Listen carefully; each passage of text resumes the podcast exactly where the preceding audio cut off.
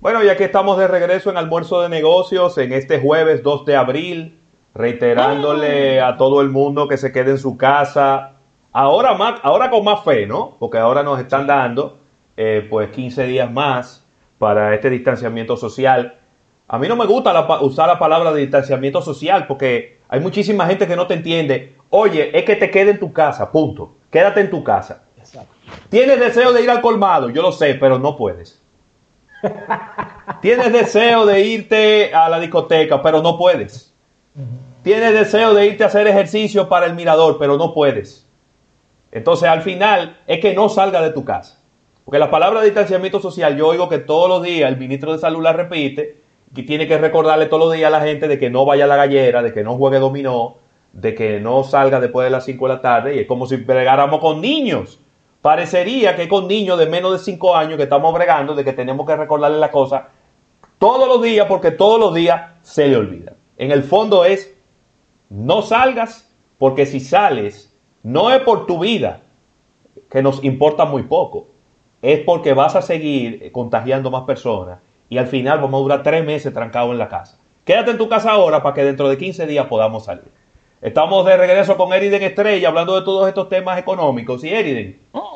Pues obviamente en el día de hoy amanecemos con noticias de ya grandes empresas que están acogiéndose a la suspensión de contratos laborales. Eh, y obviamente esto va a tener un impacto en la economía personal de cada quien, por un lado, porque tú vas a... teniendo. Ya, la está teniendo de, inmediato, porque te estamos gastando más dinero de lo que teníamos planeado. Quizás no estamos ahorrando un poco de dinero, pero estamos gastando mucho más por otro lado. ¿Cómo, ¿Cómo pudiéramos entender el efecto que esto va a tener en la economía ya local? Porque a nivel internacional, pues obviamente hay otras dinámicas, pero a nivel local, el efecto que esto puede tener en pequeños negocios, en micronegocios, pero también en medianos y en grandes. ¿Qué tiempo pudiera tardar una economía de un país eh, bananero? ¿Qué problema con este Instagram? Ahí volvió a caerse el live. De nuevo. Eh, y eh, ¿qué tiempo podría tardar una economía como la nuestra en recuperarse y en, y en volver a, no, no, a los niveles que estábamos antes, porque no podemos ser quizá tan, tan optimistas, pero eh, en volver a niveles óptimos en donde uno vea que, se crean nuevos empleos, que se puede trabajar, que, la economía vuelve a moverse de una manera eh, fluida. ¿Qué tiempo pudiéramos tardar en eso? Mira, primero vamos a hablar de, la gente que vamos a tomarlo desde el individuo a la empresa. ¿Qué te parece? Sí, primero de la, de la gente. Mira, primero yo lo que creo es que el mes de marzo, que ya pasó, desde que empezó ya la gente estaba eh, haciendo compras extraordinarias de alimentos y comidas. Entonces, eh, yo te lo puedo decir aquí en mi economía personal que realmente eh, se duplicó el gasto en comida. Fácilmente. ¿Cómo? ¿Fácilmente? Sí. Y yo te puedo decir que no soy el único. O sea, hablando con otros amigos y otros eh, compañeros que también tienen familia, hay gente que dijo, yo he gastado tres veces más de lo que normalmente gasto en el supermercado. Sí. Entonces, luego de esto, viene eh, a darnos el choque de la suspensión del contrato de muchas empresas. Mira, primero es el hecho de que es, diantre, es prácticamente imposible que una persona pueda pasar esta temporada si no tiene ahorros. Ya, si usted no tiene ahorros a este momento, prepárese. Usted va, literalmente, lo que va a determinar si usted tiene una temporada sostenible ahora o no es si usted tenía ahorros. Si no los tiene, va a pasar más trabajo de la cuenta, créame. Eh, segundo, yo creo que hay que ser bien moderado con el crédito de las tarjetas de crédito, que por cierto, eh, hay algunas facilidades que se le da a las personas que tienen tarjetas de crédito.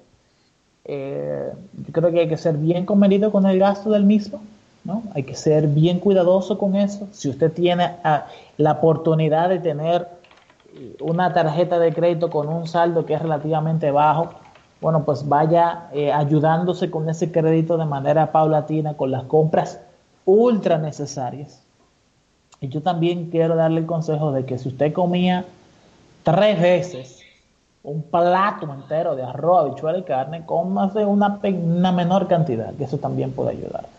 Eh, se está, estuve analizando mucho, José Luis y, Rafael, los efectos psicológicos que tiene el aislamiento de las personas, que a veces uno tiende a comer más de lo que realmente come por el sencillo hecho de la poca, o sea, las consecuencias no lineales de la ansiedad y la ansiedad, la ansiedad, por ejemplo, ¿no? Eso mismo es, es, es la ansiedad, de eso es que estamos hablando.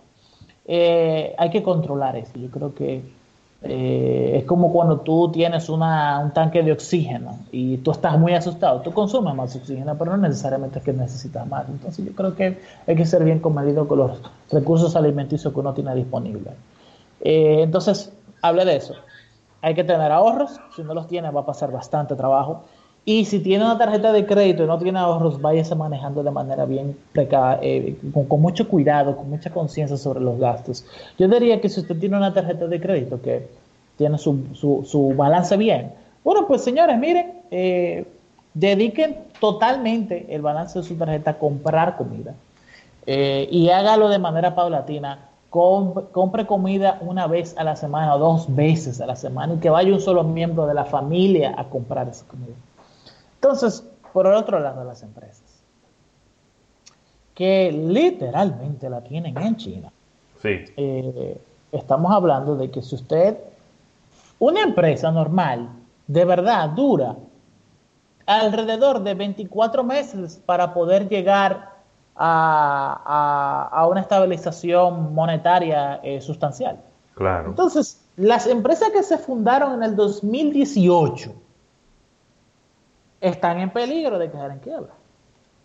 Y las empresas grandes, entonces, tienen un fuerte deterioro en su flujo de caja. Entonces, ¿qué hacer ante esta situación? Lo primero es que eh, nunca antes habíamos visto un periodo de suspensión masiva de contratos como se está viendo ahora. Entonces, yo lo que creo es que hay que ser lo más honesto y lo más ético posible. Y si usted colocó su empresa en suspensión contractual, entonces pase, hagan los trámites cuanto antes posible con el Ministerio de Hacienda para que la ayuda del gobierno le llegue a sus empleados, esos 8.500 pesos. Yo creo que es lo menos que se puede hacer. En otro orden también, eh, que no necesariamente necesitan de una, que su modelo, su modelo de negocios ya era online. Okay. Entonces, cuando tú trabajas de manera remota en una empresa, que tú eres programador o tú eres diseñador, generalmente ya tus propios trabajadores se pagan su propia cuenta en Google, ya ellos tienen su propio internet. Entonces, no necesariamente usted tiene la responsabilidad de una empresa formal de la República Dominicana. Entonces, yo creo que ayudar a sus empleados con el coste de de esas suscripciones de servicios de Internet. Yo creo que es eh, algo plausible, sobre todo si usted tiene un equipo que es de menos de 20 personas. Yo creo que eh, una cuenta en Google, por ejemplo, profesional te vale 10 dólares, 10 eh, dólares por cada persona que tú tengas en el equipo. Yo creo que es algo que puede ser manejable dependiendo de la estabilidad, de la solidez que usted tiene. Te estoy tratando de dar ideas. Claro para que la gente y las empresas no se limiten solamente a las ayudas del gobierno, sino que hay otras que no necesariamente son muy costosas, que pueden ayudar a que sus empleados se estén online, le permitan a usted seguir sus operaciones normales sin eh, literalmente eh, eh, dejarlo desolados. Creo que se pueden hacer esas dos, esas dos comparaciones. Para el gobierno, tengo una serie de recomendaciones.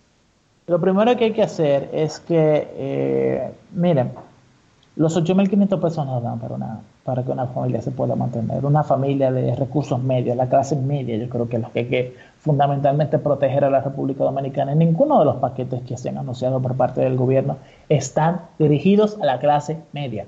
Si tú no proteges la clase media, la clase media desaparece. Entonces, eh, la forma en la que se están seleccionando las personas que van a ser beneficiadas de los paquetes de ayuda del gobierno vienen por el por la base de datos del paquete social de la presidencia, del gabinete social de la presidencia. Yo te puedo apostar lo que tú quieras a que los profesionales clase media, la mayoría, no están colocados ahí. No, pero imposible. Por lo tanto, tienen que ver qué ayuda le pueden dar a la clase media dominicana, que literalmente hasta el momento está desolada, no tiene ningún tipo de ayuda por parte del gobierno. Entonces, a mí, me parece que eso es un error, un error garrafal. ¿Por qué? Porque eh, si tú no ayudas a mantener la clase media, la clase trabajadora, esa es la clase que más rápido desaparece. Si tú no la proteges, desaparece. Y, es, y, es, la, y es la creadora, y es la creadora eh, de la creadora de las nuevas oportunidades de trabajo. Eh, Por supuesto. Sí, eh, sin ninguna duda. Claro, sí. Entonces, estas crisis llegan en un momento en el que la mayoría de las economías de Latinoamérica ya estaban teniendo serios problemas de choques en su capacidad de exportación, en, su, en sus cuentas de endeudamiento que ya estaban bastante altas. Si tú te pones a ver, José Luis, la cantidad de países que tienen un, tiene, de países latinoamericanos, que tienen un ratio de desempleo superior al 40% de Latinoamérica, son la mayoría. Entonces, de por sí ya viene esta crisis económica, esta pandemia, a tener consecuencias económicas que son bastante onerosas para las finanzas públicas y que literalmente eh, llegan en un, muy mal momento. Entonces, yo lo que creo es que eh, hay que enfocarse en el gasto del gobierno que se va dirigido directamente a la gente. Yo no estoy hablando de, crear puentes ni carreteras. Yo lo que creo es que hay que darle dinero a las familias y que ese dinero les llegue no en forma de materia prima, en consumibles finales, sino depositarle dinero en las cuentas de las personas. Que veo que es algo que no se ha estado haciendo en la República Dominicana y en la mayoría de los países latinoamericanos. ¿Me doy a entender con la idea? Sí, claro. Y, yo te voy a decir algo, Eriden. Eh, independientemente de que podemos estar de acuerdo con las ayudas que el, que el gobierno va a estar implementando, eh, sobre todo para los empleados que van a ser suspendidos. Pero la, la, clase media trabaja en empresas privadas, en empresas grandes, que también van a terminar siendo afectadas eh, con bajas en sus ventas, con aumento en la rentabilidad, aumento en el teletrabajo. Y yo creo que también en algún momento el Estado debiera de pensar eh, cuál va a ser la manera de que va a poder compensar esas empresas para que esas empresas también puedan compensar a sus empleados y que al final haya todo un, vamos a decir, un, un, desborde de beneficios para que nadie salga perjudicado en todo, en todo este tema. Y, y me, sorprende porque en el último discurso del presidente él hablaba de que muchos pobres habían eh, pasado a clase media. Entonces ahora tenemos... No, no, y, y, yo no lo, digo, no lo digo irónicamente, es decir, si él tiene los datos de que eso ha ocurrido, entonces, con más razón para proteger un poquito más a la clase media, sobre todo al que ahora es nueva clase media, que ha llegado a través de la bonanza económica, ha llegado a la clase media, ahora hay que protegerlo porque si no va a volver para atrás. Mira, yo te voy a decir algo.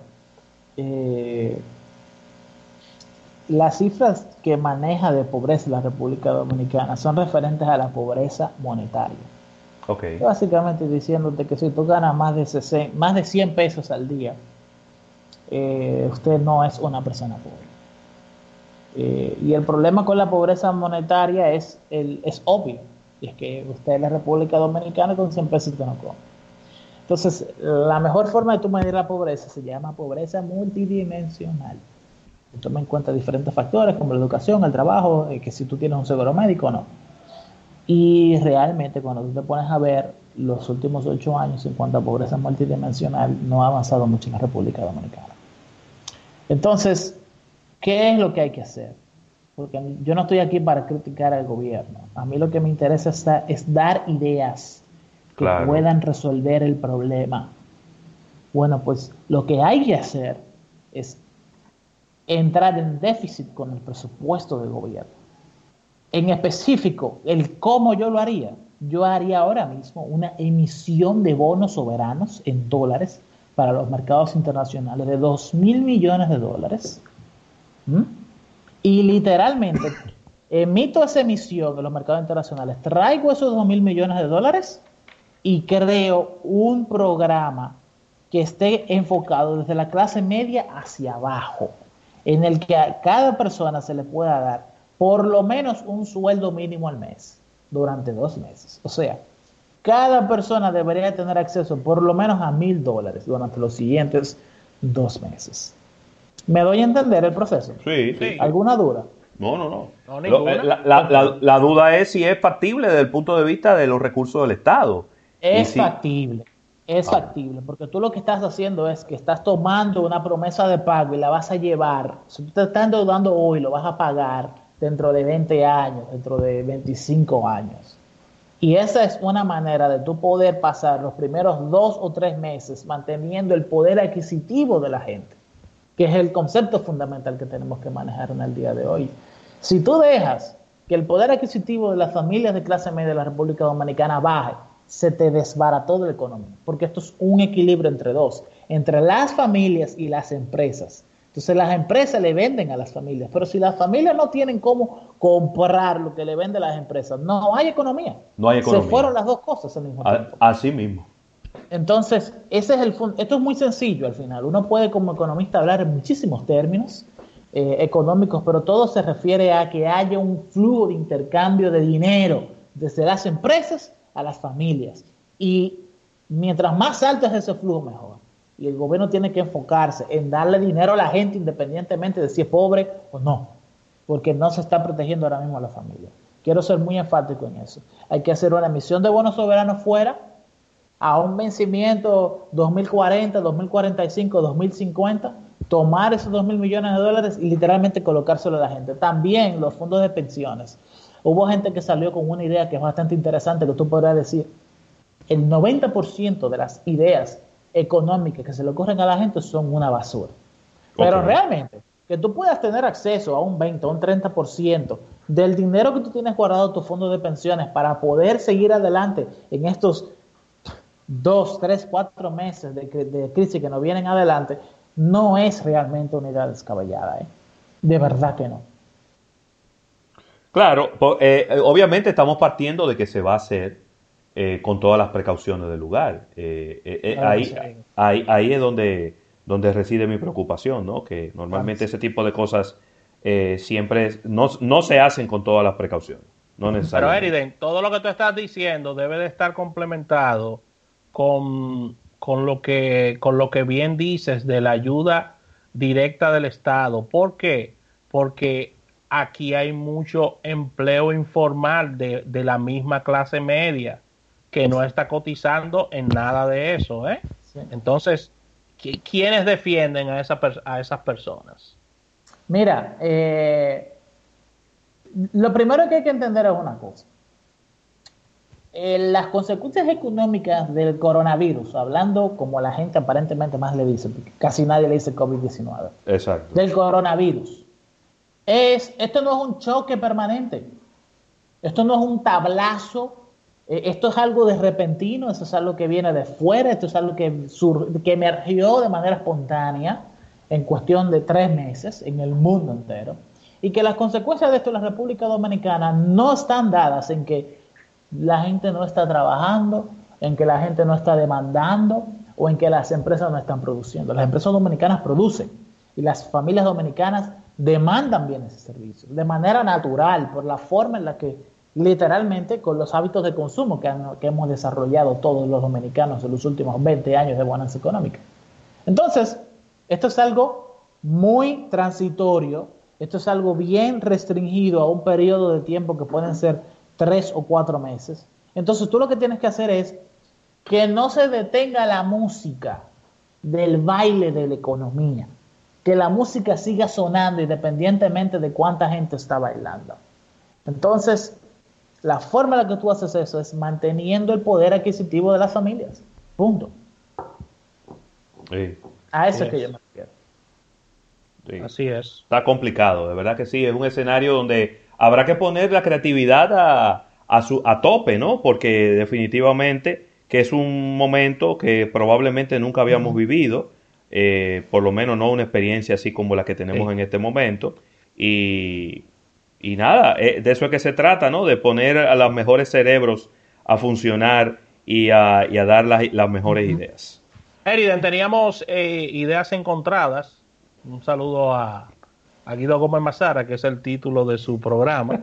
Teníamos unas ideas encontradas con relación al tema del petróleo y yo sostenía, y te lo planteamos, a, te lo que íbamos a plantear aquí, de que eh, independientemente de lo que digan los rusos, de lo que digan los saudíes, de lo que digan los norteamericanos, por temas de consumo, es difícil que el petróleo se aprecie o, o, tome un precio muy elevado. Y yo decía que es muy cuesta arriba ver que pase de los 30, 32 dólares con esta situación de baja de consumo. No sé cuál es tu opinión sobre el tema. Eh, básicamente lo que estamos hablando es de que la, totalidad de la demanda de, de diaria de barriles de petróleo por día estaba en alrededor de 98.6 millones de barriles de petróleo por día en la economía entera.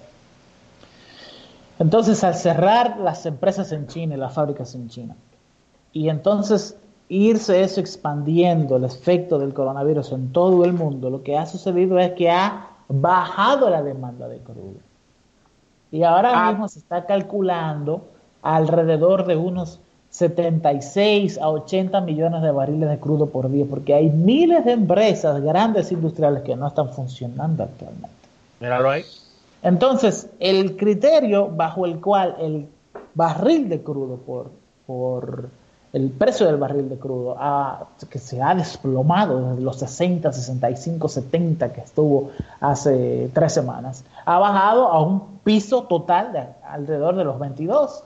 Se pudo recuperar un poco cuando la administración federal de Donald Trump anunció el, el paquete de incentivo económico de 2 trillones de dólares pero el fundamento es el mismo, el de la oferta y la demanda. El, fundamento es esencialmente que los países y las empresas no están demandando tanto crudo como estaban demandando en febrero. Por lo tanto, por principios de oferta y demanda no hay eh, los principios que podrían llevar a que suba el precio del crudo, independientemente de lo, de lo que diga la OPEC y los países de la OPEC. Otra perspectiva que también te puedo dar es el hecho de que hay gran cantidad de países que exportan crudo al mundo entero y que su Producto Interno Bruto depende de esas exportaciones. Eh, países como Oman, Venezuela, Arabia Saudí, Albania, eh, realmente son países que dependen muchísimo de su, Producto Interno Bruto, de las exportaciones de crudo, y son países que se van a ver en serias consecuencias económicas, dificultades económicas, porque su principal generación de dólares ha bajado en más de un 50% de manera repentina. Entonces, a mí realmente no me importa mucho lo que diga eh, Putin o lo que diga la, OPEC. Los fundamentos para que suba el precio del crudo no están, punto. Se acabó. Ellos van a tener que adaptarse para poder vender el crudo. Y déjame decirles que eh, el, mayor consumidor de petróleo del mundo realmente no es, eh, no es China, son los países europeos y Estados Unidos. Y si la demanda se destruyó ahí, se ha destruido entonces para todo el mundo. Ay Dios, ay Dios mío, yo lo ahí. Eriden, rápidamente en, cuatro minutos. Ya. Por el timing, y esto es un tema también económico, porque es económico lo que te voy a decir. Una posible intervención o una llegada de tropas norteamericanas a Venezuela sería un momento táctico no, no muy bueno o, o, o esto impulsaría economías. ¿Qué se está buscando con, con todo esto? ¿O es un susto y no va a pasar nada? Bueno, mira, mi amada esposa anoche me estuvo diciendo la misma pregunta que tú me estás diciendo. Ay, Dios mío, ay, Dios mío. Y yo les voy a decir una cosa, porque para la guerra, como dijo Churchill una vez, él es un monstruo, porque para ganarle a Hitler había que ser un monstruo. Este es el mejor momento para invadir Venezuela. ¡Ay, Ravelo! Están completamente desarticulados. Eh, fíjate qué pasa. Si si Estados Unidos invade Venezuela ahora mismo, los primeros que no van a querer salir a la calle a defender es el mismo gobierno y las pequeñas milicias que ha formado Maduro en los últimos años. Porque son los que más afectados se van a ver en términos médicos. Tú no puedes pelear con un ejército enfermo. Y déjame decirte que esto juega para las dos partes. ¿eh? También es bastante peligroso para Estados Unidos hacer una invasión a un país latinoamericano que tienen un, clima más caliente, que estamos hablando de algo que es una neumonía, que es una gripe, en una situación como esta. Pero yo sé que Estados Unidos tiene más recursos médicos que lo que puede tener Venezuela.